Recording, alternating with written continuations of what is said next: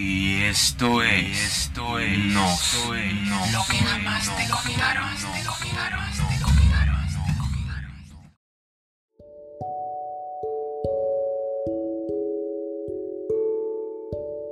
Hola a todos y sean bienvenidos a mi espacio.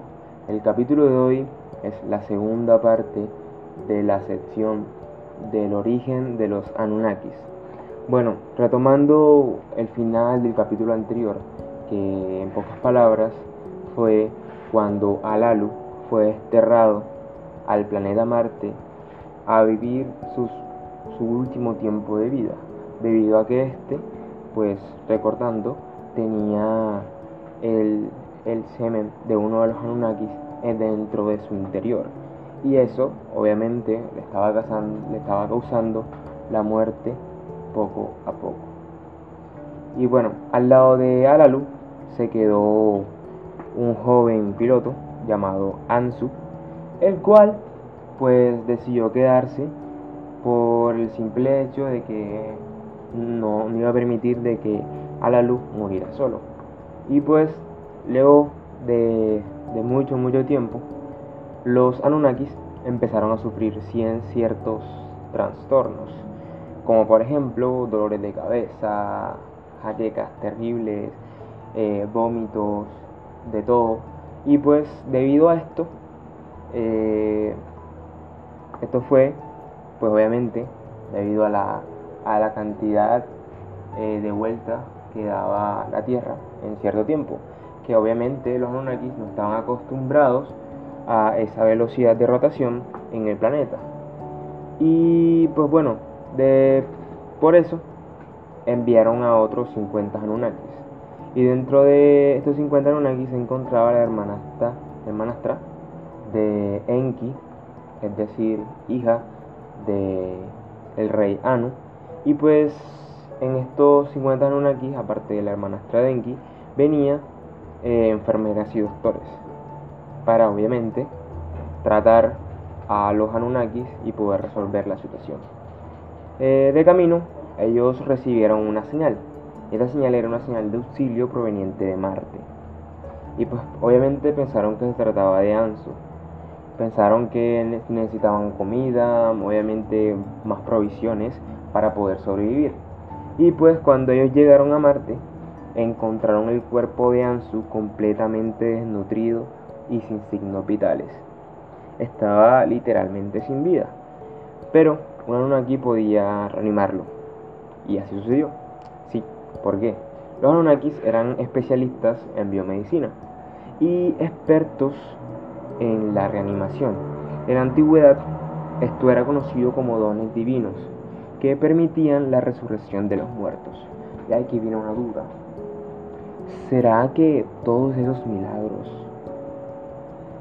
incluso el mismo Jesús, puede ser un Anunnaki? Eh, esas dudas, pues obviamente las voy a despejar dentro de otro capítulo, debido a que obviamente como esta es la sección directamente del origen de los Anunnakis, todavía no hemos tocado la creación del hombre, que creo que será el capítulo que viene, y pues vamos a seguir. De igual manera, este capítulo va a ser bastante corto comparación del capítulo anterior, debido a que simplemente va a ser sobre la historia antes de la creación de nosotros, la creación de la humanidad. Y ok, cuando Ansu fue reanimado, le contó cómo fue el destino final de Alalu y pidió grabar en una roca el rostro de Alalu como aquel que encontró el oro en la tierra, como aquel que logró salvar al planeta Nibiru, a pesar de todo lo que, lo que él hizo claramente. Y pues la incógnita en este relato incide en el supuesto rostro grabado en la piedra Alalu, ya que según Sellaria Speaking, la famosa cara marciana que en 1976 la sonda Peking mostró era indudablemente de Alalu. Incluso ustedes la pueden buscar en Google y verán que pues notarán con, con más velocidad lo que les estoy diciendo y notarán ese rostro alienígena.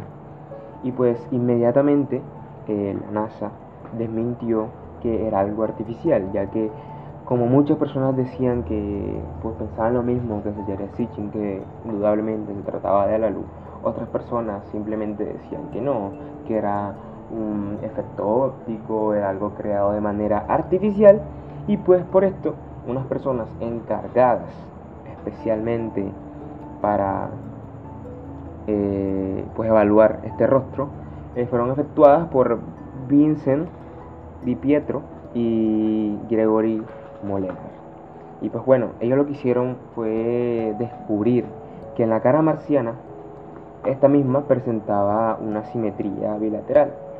Sí, los mismos rasgos en ambos lados. Este rostro mostraba ojos, nariz, boca con labios e incluso un casco cubriendo la cabeza.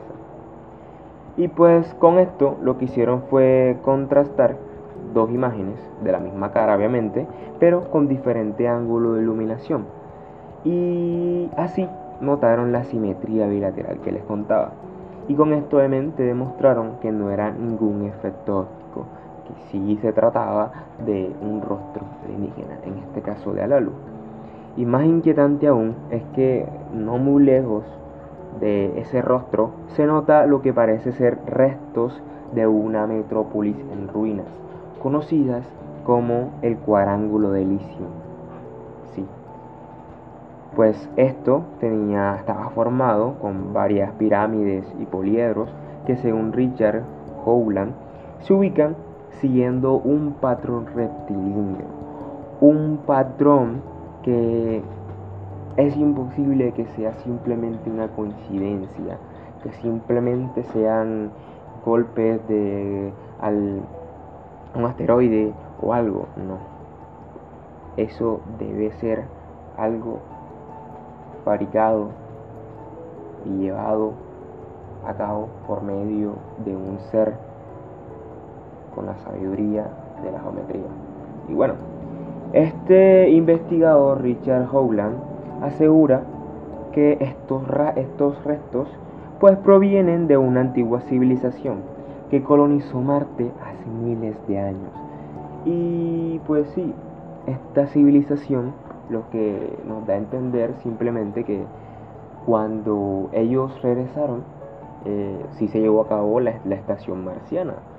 Recuerden en el capítulo anterior toqué el tema de que Ano le había prometido a Ansu de que cuando ellos regresaran por él, pues obviamente iban a construir una estación de paso en Marte y pues él iba a ser el que iba a comandar esa estación de paso. Y eso simplemente nos indica de que eso sucedió. Y bueno, hasta aquí llegamos la historia del origen de los Anunnakis.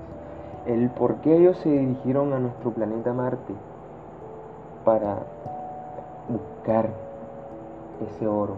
Pero ahora la duda es, ¿por qué crear al ser humano? ¿Por qué hacerlo? Si ellos son unas personas, bueno, unos extraterrestres, con características inigualables, con características que tal vez nos parezcan divinas. Y aquí donde quiero darle énfasis y quiero que ustedes piensen más allá, que piensen por fuera de la caja, que piensen simplemente con una mente abierta de que, y si del Dios que tanto hablamos es parte de los Anunnakis, y si lo que nosotros adoramos son simplemente unas criaturas más inteligentes que nosotros, pero que poco a poco, poco a poco de la, del largo de la historia, al hombre ha dejado de lado todas esas historias. Y el punto es, para aquellas personas que pues, piensen que es totalmente mentira lo que les estoy expresando, y pues se les, yo esto se lo expreso, e incluso por eso me he tomado mi tiempo para investigar sobre todo esto detalladamente, por el simple hecho que no pienso esto como una simple teoría, como algo que está, sino como algo que puede ser real, algo que, que, pues pertenecemos a eso. Y pues bueno, espero que hayan disfrutado sobre la historia de los Anunnakis. y pues esperen en los próximos capítulos, en los próximos capítulos, pues obviamente la creación del hombre, incluso otros temas específicos como los Anunnakis en la Biblia, así los conocidos como Nephilims, también como si Jesús viene siendo un Anunnaki o que tienen que ver Lucifer con los Anunnakis, esa maldad que se vio en la Biblia Lucifer y compararla obviamente puede ser con dos, dos personas, que, bueno, dos extraterrestres que yo tengo pensado, que viene siendo Alalu, por todo lo que hizo contra Ano, pero como se sabe está muerto, pero no se sabe si en verdad está muerto. No se sabe, quién sabe, pero también puede ser Enlil, ya que recuerden de que Enlil y Enki tenían grandes disputas, grandes discusiones. Y se notaba de que Enlil poco a poco jodían de la humanidad y eso se lo, se los voy a ir contando en los próximos capítulos. Así que sin más nada que decir, espero que les haya gustado y nos vemos en otro capítulo. Adiós.